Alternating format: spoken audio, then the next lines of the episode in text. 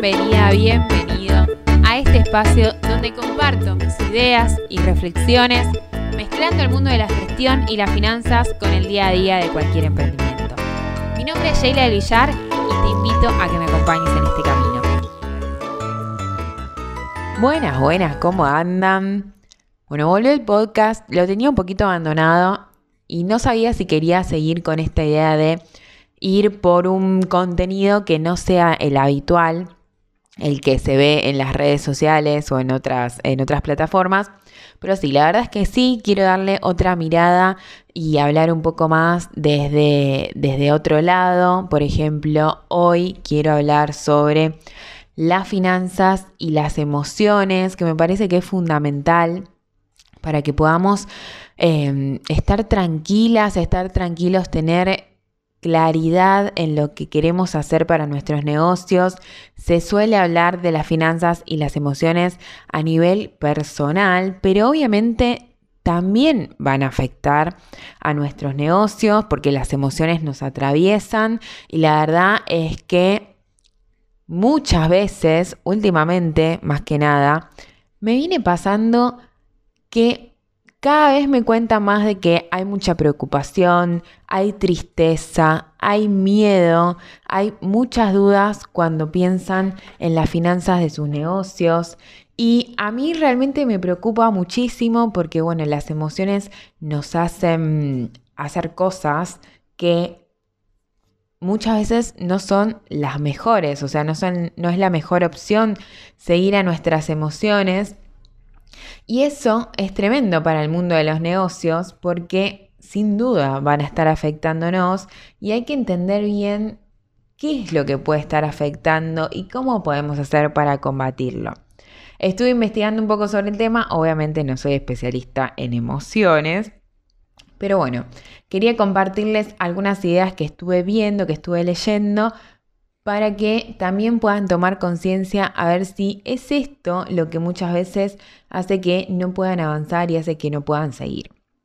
Entonces, por un lado tenemos emociones de, euforia, tenemos emociones de ir para adelante, tenemos emociones de comernos el mundo y esas emociones están buenísimas y van a afectar de forma súper positiva a nuestro emprendimiento, lo que pasa muchas veces es que esa emoción tan positiva es como que no tenemos los pies en la tierra, a veces suele pasar eso también, y creemos que todo va a pasar ya y creemos que con esta energía tan positiva que tenemos vamos a tener resultados enseguida y todo es color de rosas. Y eso puede hacer que em, cuando las cosas no se cumplen o cuando las cosas no se dan, lleguemos a frustrarnos más rápido.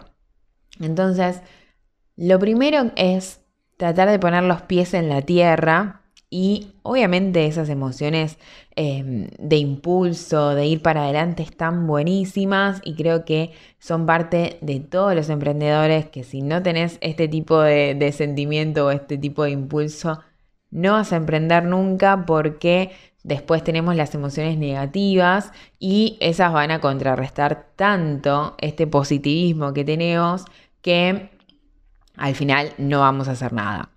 Pero lo cierto es que tanta euforia y tantas eh, ganas y tantas ideas avasallantes a veces nos traen frustraciones porque no se logran eh, los objetivos en los no se logran objetivos en el tiempo esperado. Y muchas veces el problema no es el objetivo, sino que es el tiempo que nosotros le eh, pensábamos dedicar o el tiempo que nosotros pensábamos que con ese plazo iba a funcionar y las cosas no funcionan. Y muchas veces lo que hay que corregir no es la expectativa o no es el objetivo final, sino que es el tiempo y obviamente las acciones que vamos a hacer para que esos objetivos se cumplan. Entonces, por un lado tenemos estas emociones positivas, geniales, que nos llevan hacia adelante, pero que tenemos que tener cuidado a la hora de, la, de, encontrarnos con barreras o de encontrarnos con problemas y que las cosas no funcionen. Así que combatir las frustraciones para poder seguir hacia adelante, creo que ese además, el primer paso para ser emprendedor es tener este impulso, o sea, tener una idea y tener un impulso.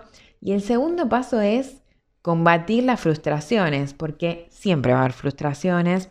Así que los que se mantienen en el tiempo, los que logran em, crecer, creo que son los que al encontrarse con estas frustraciones, realmente las pueden combatir y atravesar. Y después por otro lado tenemos otro tipo de sentimientos, otro tipo de, emociones que nos atraviesan, que son las emociones negativas, el miedo, la tristeza, la preocupación. Me han contado que em, se pusieron a analizar los números y hasta le dieron ganas de llorar o lloraron, porque obviamente son cuestiones que nosotros le dedicamos tanto esfuerzo y tanto amor a nuestro negocio y atraviesa nuestra vida, que cuando las cosas no funcionan o cuando las cosas se van un poco de, nuestro control, nos generan ese tipo de sentimientos y nos generan ese tipo de, de, emociones tristes o de emociones negativas que hay que tener mucho cuidado y hay que entender a ver si podemos o qué podemos hacer para que esas emociones no invadan nuestra vida y las podamos atravesar también. Creo que por un lado lo que tenemos que entender es que hay que pensar en nuestro cliente y no caer en costos que el cliente no va a pagarnos. Eso por un lado, o sea, le queremos dar todo a nuestro negocio, muchas veces caemos en costos que el cliente no valora y eso lo único que hace es que los costos que el cliente no paga son costos que no generan ganancias. Siempre tenemos que buscar, obviamente, caer en costos que son, o sea, los costos son parte del negocio y está bien eh, que, que estén ahí, el problema es cuando caemos en costos que el cliente no nos va a querer pagar porque no son, em, no, no generan un valor para ellos. Entonces, lo primero que habría que pensar es, bueno, nos estamos subiendo a la ola del emprendimiento y, por ejemplo, siempre se me viene lo primero que se me viene a la cabeza cuando caemos en costos innecesarios es el packaging. El packaging es genial, pero tenemos que encontrar al cliente que vea ese diferencial a través del packaging, porque si no, va a decir, ah, esta cajita es divina, bueno, listo, chao. Entonces, la verdad es que no le va a importar si está en una cajita así o si está en una bolsa así, sino que lo que le va a importar es lo que hay adentro. Entonces, no caigamos en costos que el cliente no va a pagar. Si por el otro lado encontramos clientes que realmente valoren ese diferencial, que muchas veces va por ese lado del packaging o va por ese lado de la atención súper mega personalizada y está buenísimo, pero entendiendo si no estamos cayendo en costos que eh, no van a generar ninguna ganancia. Entonces, por un lado, va por ahí.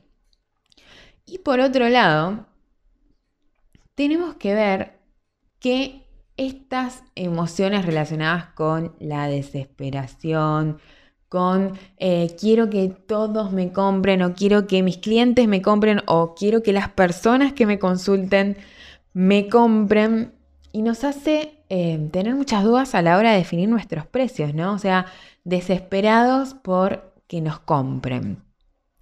También me ha pasado esto muchas veces en el mundo de los servicios, pero la verdad es que en el mundo de los productos también.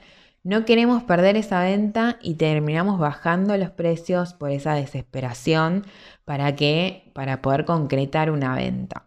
Entonces, de nuevo, ¿cuál es el valor que el cliente va a percibir de nuestro negocio y cuál es el precio que podemos poner de acuerdo no solo a lo que nosotros le podemos ofrecer, obviamente partimos de esa base, pero no es lo mismo una marca que la otra en cuanto a reconocimiento y valor percibido por el mercado y por los clientes.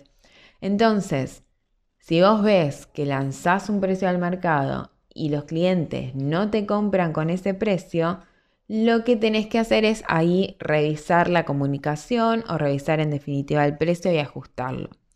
Pero no tengas miedo de hacer esas pruebas, porque a veces lo que pasa es que el miedo y la desesperación hacen que ni siquiera sepamos si el valor que nosotros queremos em, definir para nuestros productos o para nuestros servicios es el valor adecuado porque nunca lo lanzamos al mercado y nunca lo validamos. Entonces, va un poco por ahí. Sacate ese miedo, esa desesperación de que los clientes te compren. Definí un precio adecuado para lo que para tu realidad de hoy. Tu realidad de mañana puede cambiar y vos podés tener y potenciar tus precios con un fuerte reconocimiento del mercado y quizás que hoy no lo tenés y está bien. Adecua esos precios a tu realidad actual. Y lanza al mercado, probá, evalúa, fíjate si te consultan y te compran, te están validando, si te consultan y no te compran, no te están validando, cuál es el problema, es la comunicación, es el precio, es el valor que el cliente percibe cuando nos compró. Va todo por ese lado, pero lo cierto es que todo el tiempo nos están atravesando estas emociones que tenemos que combatir, tenemos que poner un paño de agua fría para poder decir, ah, no, para un segundo, voy a probar esto.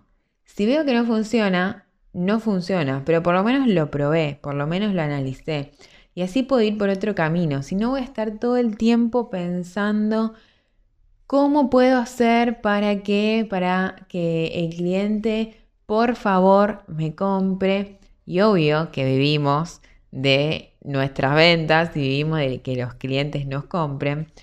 Pero a veces el cliente está dispuesto a pagar más. Lo que pasa es que uno tiene miedo. Entonces, tratemos de sacar ese miedo del medio y tratemos de probar.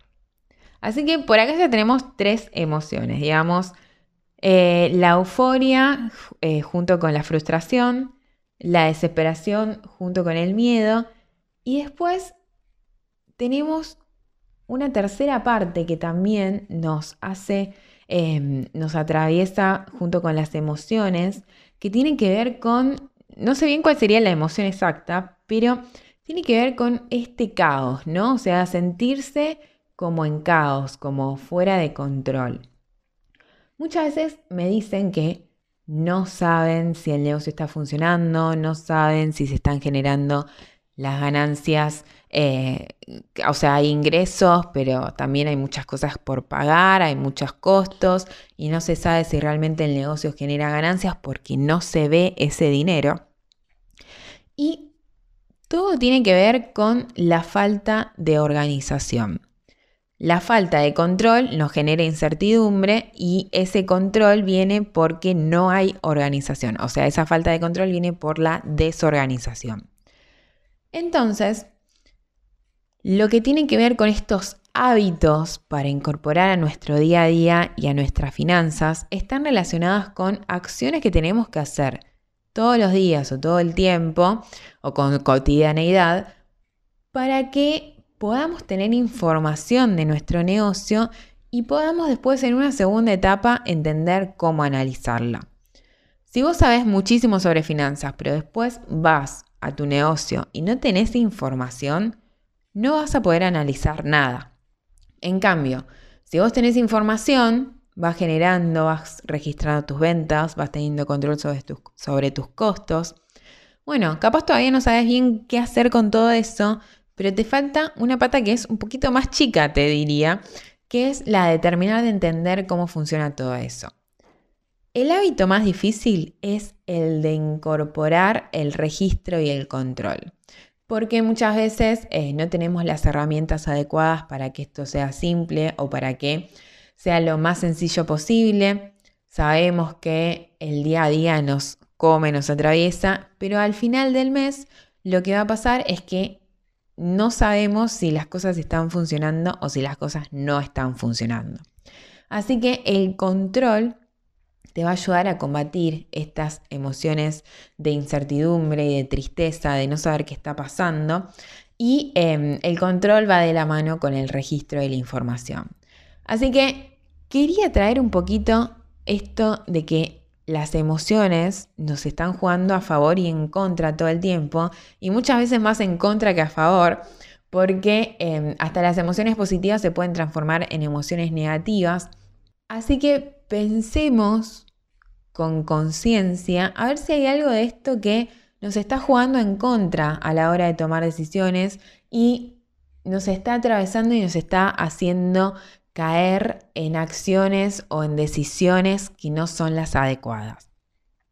Así que les doy la bienvenida nuevamente al podcast. Hay como una segunda etapa, lo vamos a mantener un poquito más. Em, a mí también me pasa que las emociones me atraviesan o el día a día me atraviesa, pero realmente este es un espacio que me encanta.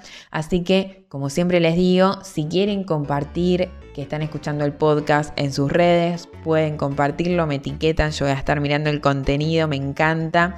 También me pueden contar qué les pareció, me encanta escuchar el feedback, a ver si les gusta ir por este lado o si prefieren un, un podcast un poquito más teórico, pero bueno, por ahí eso lo tenemos en las redes. Así que ojalá que les guste, que les haya servido y que también lo puedan, se puedan detener a pensar a ver si es esto algo que los está afectando. Les mando un beso grande, nos escuchamos en el próximo episodio.